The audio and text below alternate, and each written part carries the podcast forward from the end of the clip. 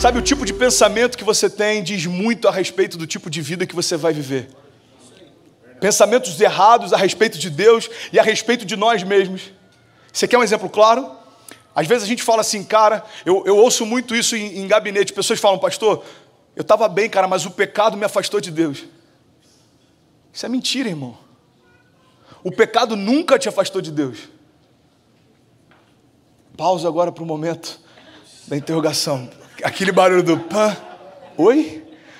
Oi? Como assim, querido? Eu vou te explicar. O teu pecado nunca te afastou de Deus. Foi você que fugiu dele depois que pecou. O teu pecado mudou a tua mentalidade e fez você se sentir sujo, enquanto Deus continua dizendo que você é aceito. O que mudou não foi Deus, irmão, quem mudou foi você. Você passou a se enxergar segundo a perspectiva do pecado. Mas Jesus está dizendo para nós: ei, eu não te vejo como o homem vê, porque o teu pecado já foi vencido na cruz. Então começa a se enxergar como eu te enxergo também.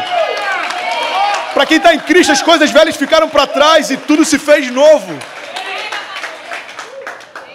O pecado não tem o poder de afastar o homem de Deus. Por quê? Porque já afastou no passado, mas já foi vencido no passado também. É uma mente cativa que faz com que a gente não acesse por fé aquilo que a graça já liberou. Pastor, o pecado está me vencendo. Não tem como o cara vencer se ele já foi derrotado. É a tua mente que está sendo vencida. É o nosso campo de batalha. É lá onde muita coisa é definida, é lá onde muita coisa é liberada, é lá onde a, a, a criação que seus filhos vão ter vai ser definida. Como assim, pastor? Eu vou te explicar. Você pode ser o opressor que o teu pai foi, ou você pode ser alguém que você desejava que o seu pai tivesse sido e ele nunca conseguiu ser. Você pode ser para tua esposa aquilo que você viu teu pai fazendo e você rejeitava, ou você pode ser para ela alguém que você nunca viu seu pai ser. Quando a gente define o tipo de pensamento que tem, a gente vai definindo que tipo de história a gente vai construir. Irmão, entenda isso em nome de Jesus. Não importa o passado que você teve, a dificuldade que você teve, Deus está falando para nós nessa noite, ei, deixa eu implantar em você um novo sistema operacional. A mente de Cristo é muito mais do que um novo software. Não é um novo programa, é um novo sistema operacional. Você sabe por quê? Porque programas são acoplados a um sistema, mas o sistema operacional não, ele é a base de todas as coisas. Você já tentou instalar um aplicativo Android no iOS?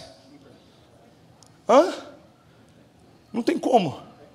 Alguém já passou por essa frustração? Você vê um aplicativo incrível, aí quando você vai lá na loja, ah, não está disponível no Apple Store. Ou você tem, sei lá, tem Android e você quer instalar no teu Android, não está disponível.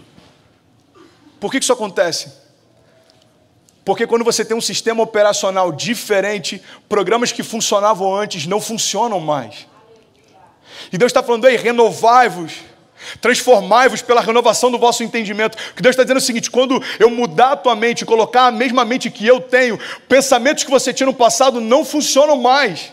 Pensamentos de morte não funcionam mais, porque eu bem sei os pensamentos que eu tenho a vosso respeito, diz o Senhor. Pensamentos de paz e não de mal, para te dar o fim que você deseja. Pensamentos de desistência não funcionam mais, por quê? Porque a gente está tentando operar, a gente está tentando funcionar num sistema que não existe mais dentro de nós. A gente está debaixo de uma nova natureza, novos sonhos, novas perspectivas. Ei, irmão, Deus tem um futuro para nós. Você crê nisso? Diga amém. A gente só precisa enxergar aquilo que Deus já liberou sobre nós.